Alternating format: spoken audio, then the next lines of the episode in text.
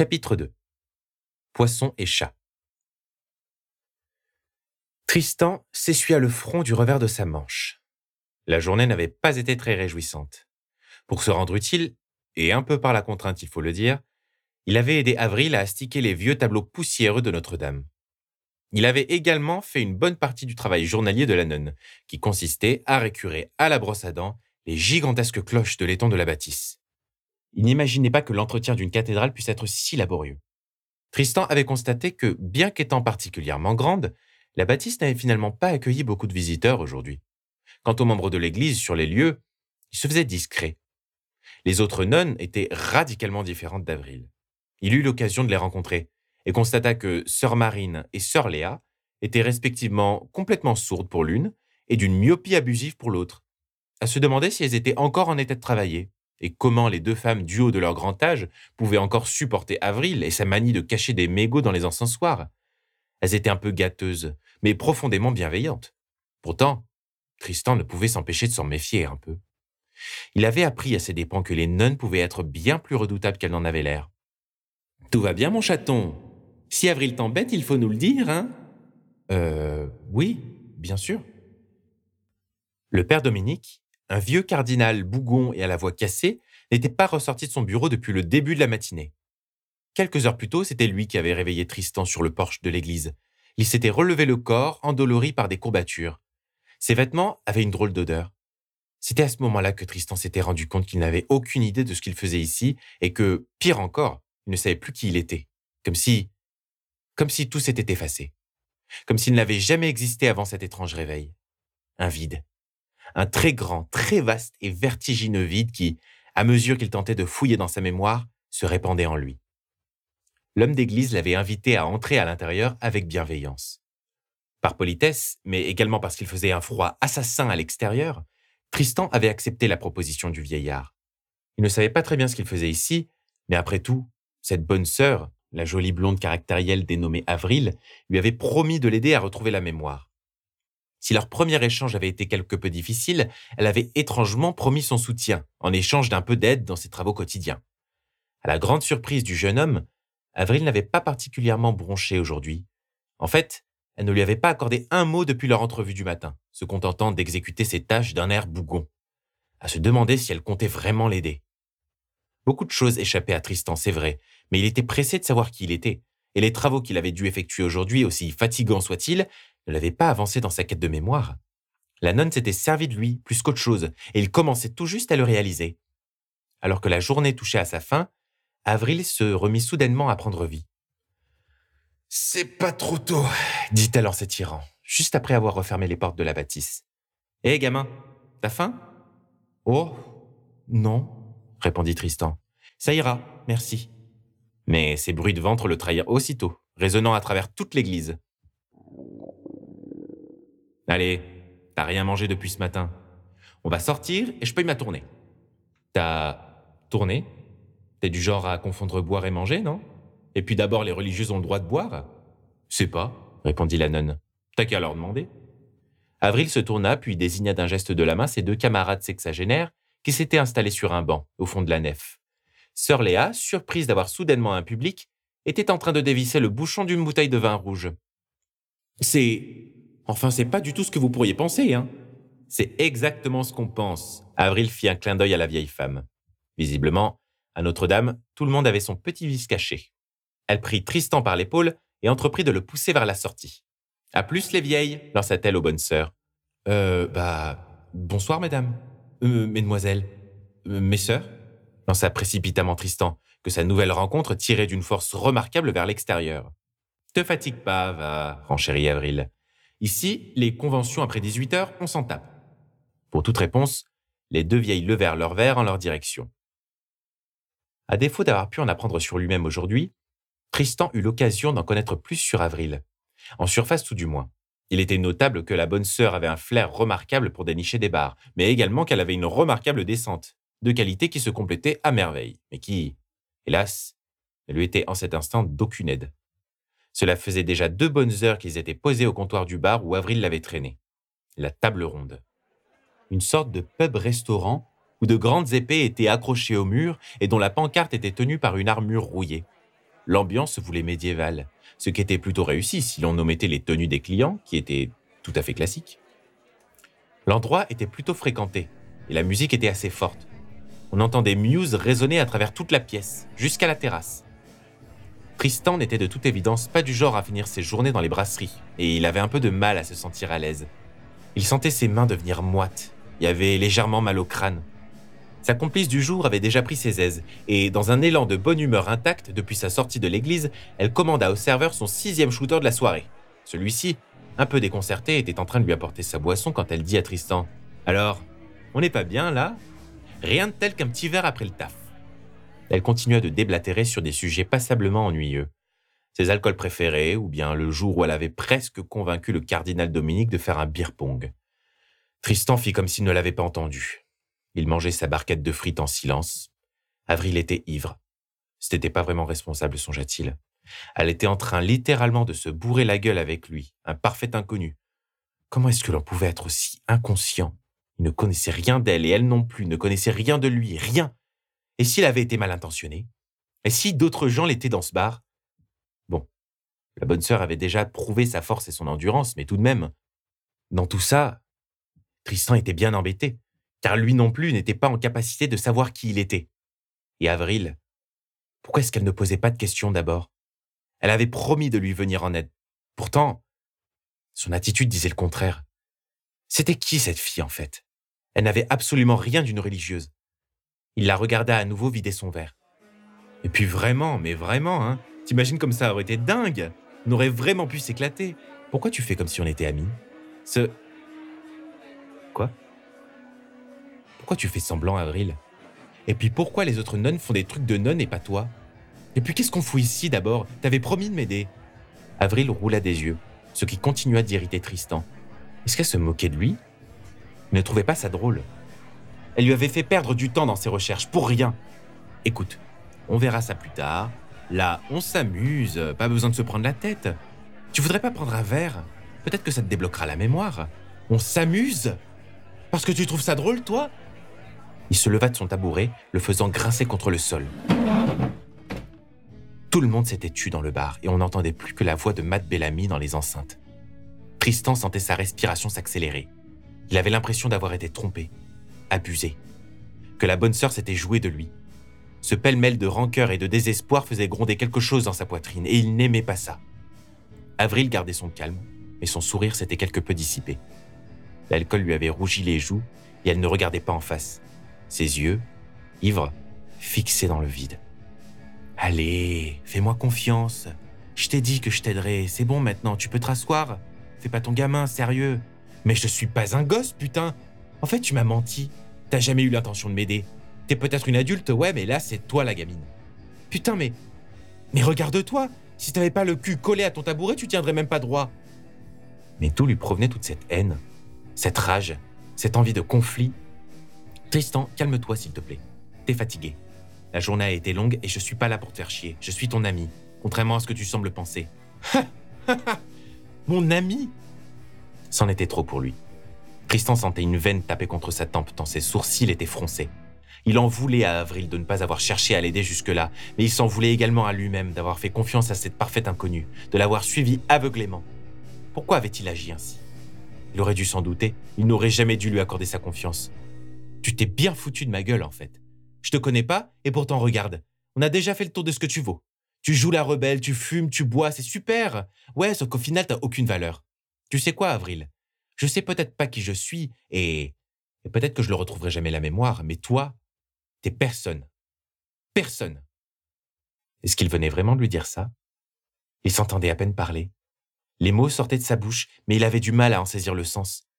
Il regarda Avril dans les yeux. Pour une fois, elle ne savait plus quoi dire. Aussitôt qu'elle commença à ouvrir les lèvres, il fit volte-face et s'enfuit du bar en courant. Merde. Merde, merde, merde. Putain de merde. Aussitôt que Tristan avait franchi la porte de la table ronde, il se mit à regretter ses mots. Pourtant, c'était impossible de faire marche arrière. Il continua sa course. Ses yeux commençaient à devenir tout humides et sa vision se floutait peu à peu. Putain, mais pourquoi j'ai dit ça? Pourquoi avoir été aussi tranchant? Pourquoi avait-il eu ce besoin, cette envie profonde et viscérale de la blesser, de lui faire du mal? Avril n'était pas son amie, c'est vrai, mais elle n'avait pas mérité de s'en prendre plein la gueule. Le pire, c'est que Tristan n'avait rien à lui reprocher en particulier. Il avait perdu la mémoire, c'est vrai, mais elle n'y était pour rien. Et puis d'ailleurs, il avait simplement participé à la vie de l'église. C'est pas comme si elle avait torturé non plus. Tristan se sentait comme une merde. Il avait été méchant, stupide, irrespectueux, et le pire dans tout ça, c'est que ses actes n'étaient pas justifiables. Il avait laissé Avril toute seule, ivre dans ce bar. Son comportement n'était pas plus responsable que celui de la nonne. Il bouscula un homme mais s'en rendit à peine compte. Pourquoi était-il énervé? Pourquoi faisait-il si peu confiance aux adultes? Il n'en savait rien. C'est comme si son corps avait agi tout seul. C'est comme s'il avait suffi d'une étincelle, comme s'il avait suffi d'une étincelle, marmonna-t-il. Il venait d'arriver dans une rue bondée, et à sa grande surprise, tout le monde avait sorti un parapluie. Il pleuvait, seulement, dans sa course effrénée, Tristan ne s'en était pas rendu compte. Il leva les yeux en direction du ciel et aperçut quelque chose. Quelque chose d'autre que la pluie. Tristan plissa les yeux et répéta, toujours pour lui-même, une étincelle.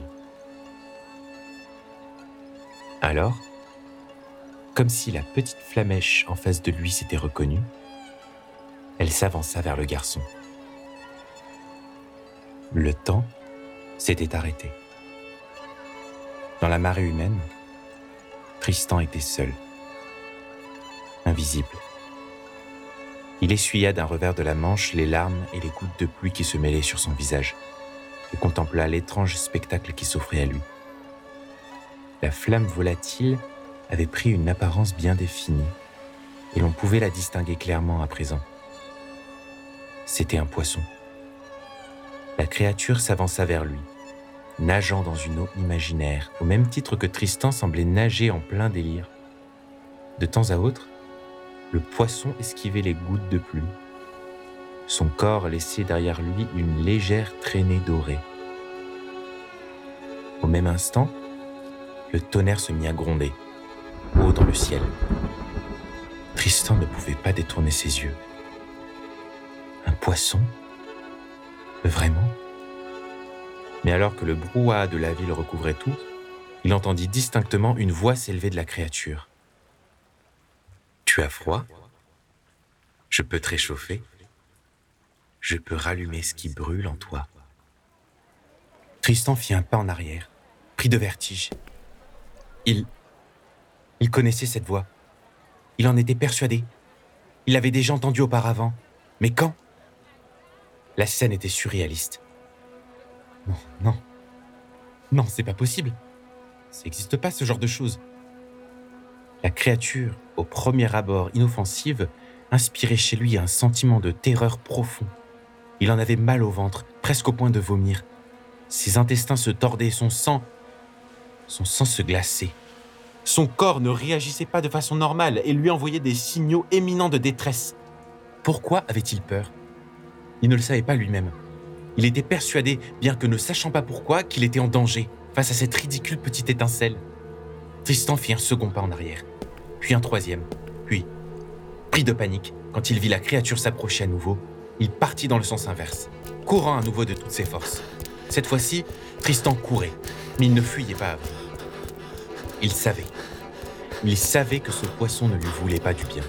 Il le savait, car il l'avait déjà vu quelque part, avant de perdre la mémoire, sûrement. Sa peur était instinctive, primaire. Elle parcourait chacun de ses muscles, lui donnant un boost de vitesse inimaginable. Il prit un virage au hasard, puis un second. Il voulait être sûr de le semer.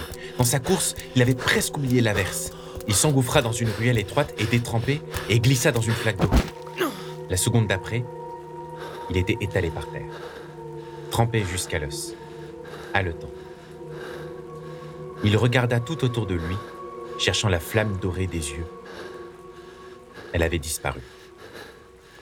Son rythme cardiaque s'était emballé et il avait du mal à se calmer.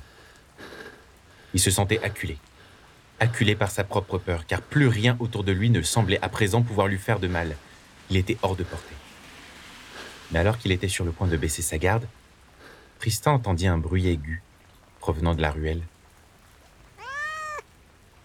Il se figea. La ville était sale. La ville était fatiguée.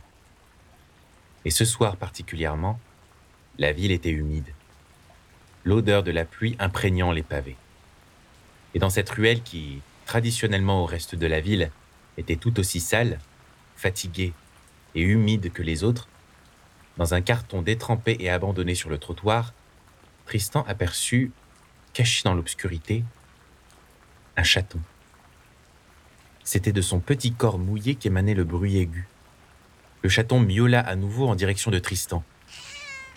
Le tonnerre gronda, ce qui lui rappela qu'il était encore allongé dans une flaque d'eau.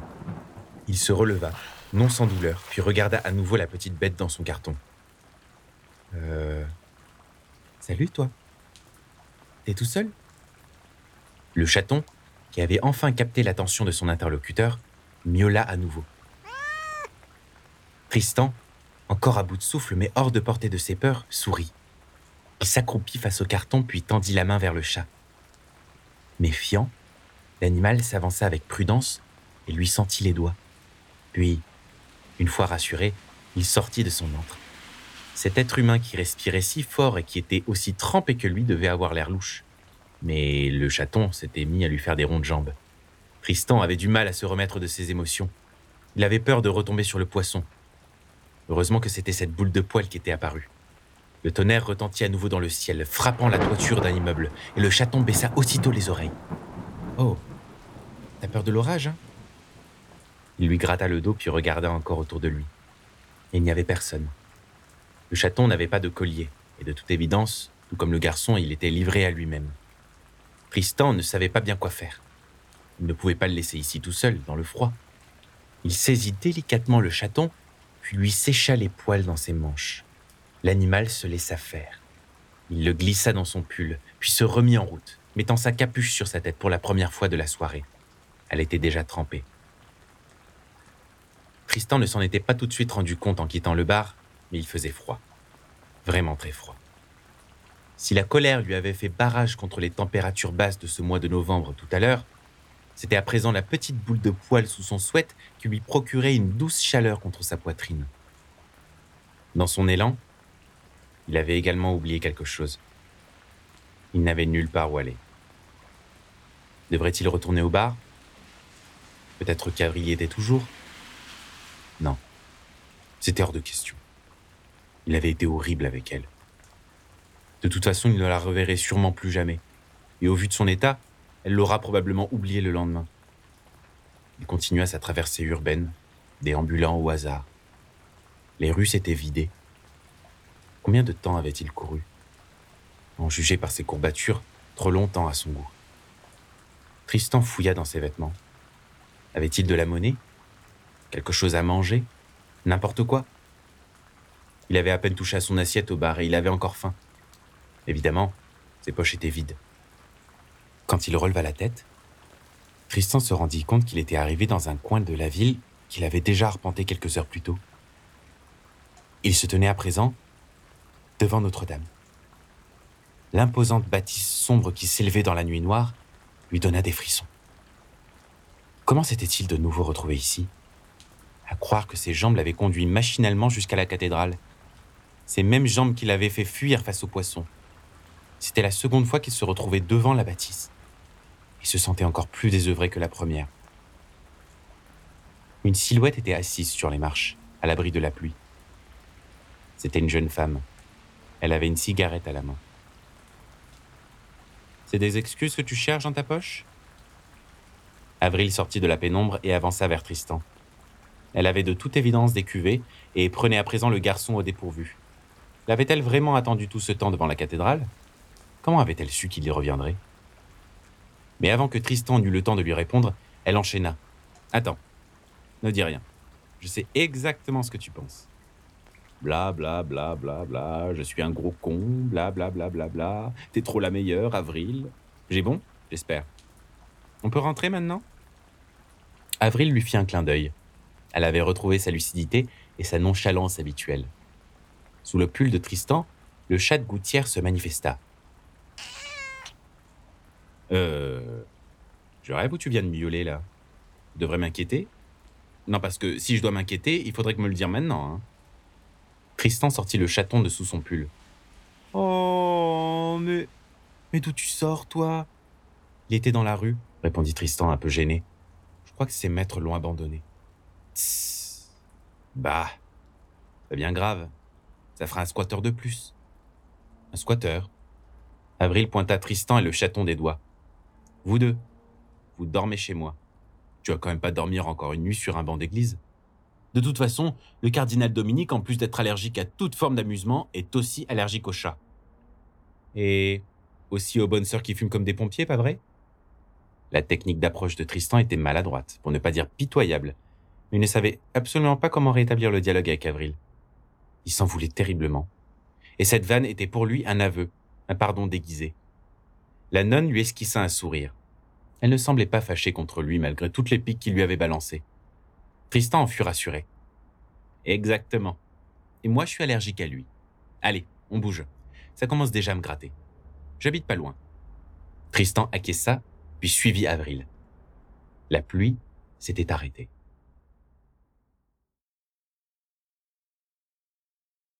Écoutez et réécoutez les chapitres de Notre-Dame en accès libre et gratuit sur YouTube et Spotify. N'hésitez pas à partager le livre audio autour de vous et retrouvez-nous sur Instagram at lord.pendragon.